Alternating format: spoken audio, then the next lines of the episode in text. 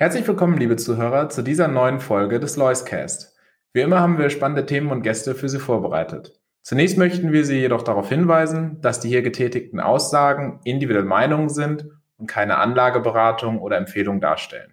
Bitte beachten Sie hierzu auch unseren Disclaimer.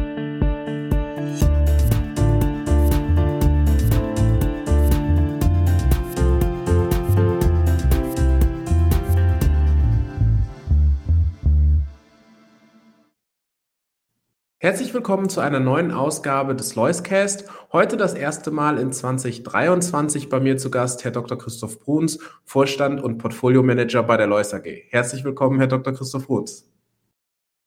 Ja, ich grüße Sie, Herr Riemann, aus dem allerdings eiskalten Chicago. Ja, so ein bisschen winterlich werden die Temperaturen hier langsam auch und winterlich, da ging es auch in Ihrer letzten Kolumne zu, denn es wurde über den Bond-Crash im letzten Jahr gesprochen. Nicht allerdings, ohne dass Sie zu erwähnen wussten, dass es in diesem Jahr ja schon wieder bergauf ging. Insgesamt sieht man im Moment einen sehr positiven Jahresstart und aus Tina wurde Tapas. Das ist jedenfalls, was mir zugetragen wurde. Wie blicken Sie denn auf die aktuellen Entwicklungen? Ja, Herr Riemann, unsere äh, Lois-Anleger und Zuhörer wissen ja, dass ich gar nicht zu Superlativen neige und eher die Übertreibung scheue. Aber man kann ja nicht umhin festzustellen, dass das Jahr 2022 ein desaströser Jahrgang für alle Festzinsanleger war. Denn die langfristigen äh, Anleihen, ob nun Bundesanleihen, schlimmer noch bei Unternehmensanleihen oder Emerging Markets, die haben in der Regel mehr als zweistellig verloren. Das ist schon mal ganz ungewöhnlich. Das hatten wir zuletzt jedenfalls in den Vereinigten Staaten im Jahr in den 70er Jahren. Damals hatten wir auch hohe Inflation. Also ein Jahrhundertjahrgang sozusagen, aber im Negativen äh, gesehen. Man könnte sagen, annus horribilis. Ja, und was heißt das, wenn wir nach vorne schauen? Sie sprachen davon, dass in den USA Optimisten schon wieder davon ausgehen, dass Zinssenkungen zum Ende des Jahres möglich sein werden. Sind wir jetzt schon über den Deister oder müssen wir uns da vielleicht doch noch in unserem Optimismus etwas zügeln, dass dieses Inflationsgespenst wirklich schon vorüber ist? Ja, ungeachtet des äh, negativen Befundes für das letzte Kapitalmarktjahr, es war ja auch an den Aktienmärkten äh, alles andere als ein gutes Jahr, muss man aber doch den Verlauf des Jahres mit großer Aufmerksamkeit verfolgen. Da war es ja so, dass durch den Ukraine-Krieg das Jahr sehr schwach begann. Das war 24. Februar, dann ein ganz schwieriger, ein schwieriges Frühjahr. Man hatte Angst, Sie erinnern sich, Energieknappheit, Erdgas insbesondere. Und gegen äh, September, Ende September, Oktober lichtete sie, sich die Stimmung etwas. Äh, das galt insbesondere für die Aktienmärkte, weil sich herausgestellt hat, dass zwar eine negative Wirtschaftsentwicklung zu erwarten stand, sie aber keineswegs so schlecht ausfallen würde, wie man das befürchtet hatte. Und obendrein wurde auch langsam klar, dass die Inflation zwar viel zu hoch liegt, aber ihren Scheitelpunkt überschritten hatte. Und jetzt kommt das äh, Wunder der Börse. Die Börse läuft eben nicht synchron zur Wirtschaftsentwicklung, sondern sie schaut immer voraus. Und daraufhin hat die Börse einen Dreh nach oben hinbekommen. Wir sehen das ja in diesem Jahr, Herr Riemann, als die Börse, wenn Sie so wollen, aus dem Stand 5, 6, 7, 8, 9 Prozent nach oben gesprungen ist. Das ist schon eine einigermaßen äh, robuste Entwicklung und sie wird begleitet eigentlich auch von den Bondmärkten, denn erfahrungsgemäß müssen die beide äh, diese beiden großen Märkte eher parallel gehen als in gegenteilige Richtung. Und genau das ist jetzt auch passiert. Und was wir uns natürlich auch äh, anschauen und wo sich der ein oder andere wundern mag, ist besonders Europa ist aus dem Stand heraus super gestartet. Genauer gesagt, mit dem ganzen letzten Quartal 2022 gab es da schon einen deutlichen Mehrwert, den europäische Anleger hier verzeichnen durften, sowohl äh, von der Indexentwicklung als auch natürlich von der Währungsseite her. Das alles, während doch die Probleme eigentlich noch nicht so ganz gelöst sind. Wie können Sie uns das erklären? Ja, insofern ist das schon erstaunlich, nicht aber für Lois-Anleger, denn wir hatten ja oftmals in den letzten Monaten darauf hingewiesen, dass der Markt einen Fehler macht, indem er europäische Unternehmen zu gering bewertet und im Prinzip zu viel Fokus auf USA und deren scheinbare Großartigkeit legt. Dabei sind Fehlbewertungen entstanden. Europa ist wesentlich zu günstig geworden. Die Bewertungen sind ja dort nach wie vor in Europa wesentlich günstiger als andernorts in der Welt. Insbesondere gegenüber verglichen mit ähnlichen Unternehmen in den USA. Und das ist nun schließlich äh, entdeckt worden, wie man äh, lesen kann, insbesondere auch von amerikanischen Kapitalsammelstellen, die ihre Allokation in Europa deutlich nach oben gefahren haben, während ja der Pessimismus in Europa selber nach wie vor eher groß bleibt. Es ändert aber nichts daran. Die Aktien waren zu günstig geworden, vor allem in Europa. Das gilt nicht zuletzt auch für Deutschland, aber auch für Frankreich. Das gilt auch für Spanien, andere Länder auch. In großer Breite sind nun europäische Aktien höher bewertet wollen. Sie haben auch noch nach wie vor etwas Potenzial gelassen. Äh, wir sind ja mitten in der Berichtssaison und das ist eine große Erleichterung für den alten Kontinent, die alte Welt. Also hier zeigt sich, dass die Psychologie vorausgeeilt war. Sie hat Europa zu negativ gesehen. Die Fakten sind etwas besser als die schlechte Stimmung. Ich habe das öfter schon erlebt und darum hat Europa auch nach wie vor noch etwas Nachholbedarf. Schauen wir uns vielleicht ein bisschen den Zyklus an. Wo stehen wir da denn momentan? Es wird von Experten gesagt, naja, die jetzt vor uns stehende Rezession ist wahrscheinlich die am besten vorhergesagte Rezession, die es jemals gegeben hat. Kann man daraus schließen, dass die, sage ich mal, eher durchschnittlichen Ergebnisse der Unternehmen, die jetzt erwartet werden, dass das alles schon im Aktienpreis mit ja verankert ist und wir uns jetzt eigentlich schon mittlerweile bei den Aktienkursen darauf konzentrieren, ob denn im dritten, vierten Quartal wieder Wachstum zu erwarten ist oder worauf schauen die Anleger im Moment aktuell? Ja, das kann man sehr wohl sagen, denn äh, wie Sie richtig andeuten, die Berichtssaison fällt nicht überschäumend gut aus. Vor allem in Nordamerika äh, sind die Ergebnisse doch deutlich schwächer reingekommen bislang, als man sich das erhofft hatte bei den Analysten. Äh, Europa sieht auch hier etwas besser aus bei den Berichten. Offenbar waren die Erwartungen da negativer. Insgesamt kann man ja sagen, Sie fragen ja zu Recht nach dem Zyklus, nun, man hatte mit einer deutlichen Rezession äh, gerechnet. Es sieht aber so aus, dass die, der Verlauf eher mild erfolgen äh, wird.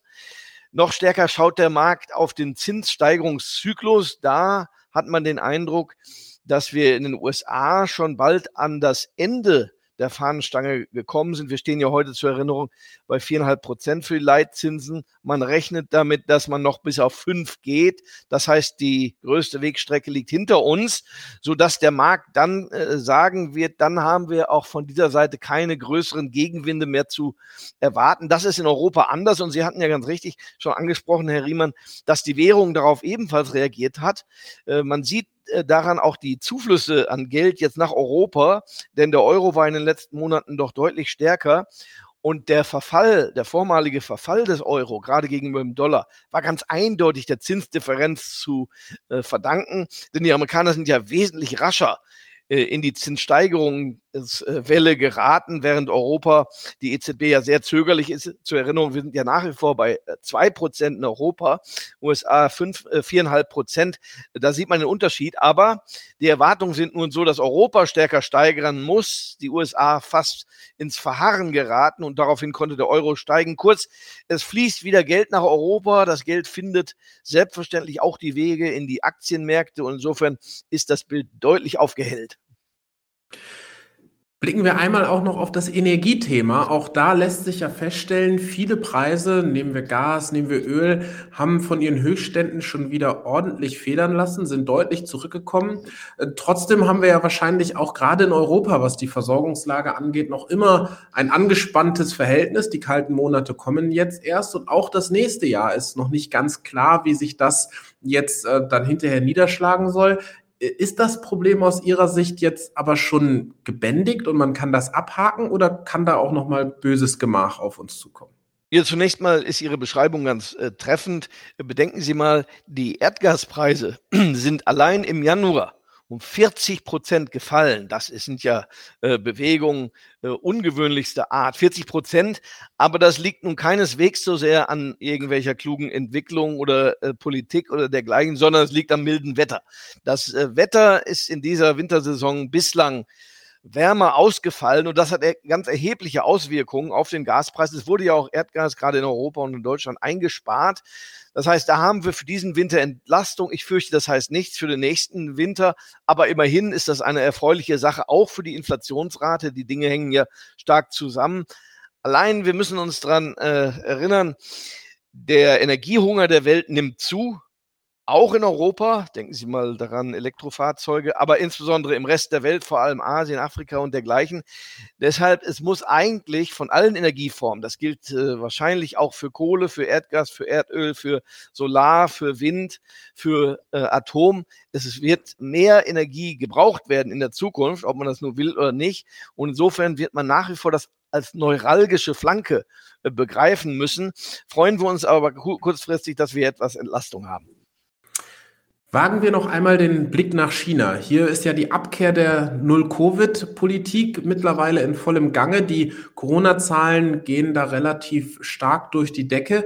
Was ist von China zu erwarten? Eher nochmal Bremsimpulse aufgrund der dann jetzt durchlaufenden Corona-Wellen oder auch dort schon eher ja, wieder Impulse, für, gerade als Plus für auch exportorientierte europäische Unternehmen, weil China dann ja wahrscheinlich in den nächsten Monaten irgendwann auch wieder als Konsument auf den Markt trifft. Was überwiegt da im Moment und wie müssen wir auf die Situation gucken? Letzteres überwiegt, das heißt, die Chinesen haben erkannt, dass die eigene Politik dem Land mehr schadet und damit auch den Machthabern mehr schadet als nützt. Denn diese Lockdowns haben dafür gesorgt, dass das Wirtschaftswachstum ja deutlich gedämpft reinkam. Gut drei Prozent nur noch. Das ist für China alarmierend wenig.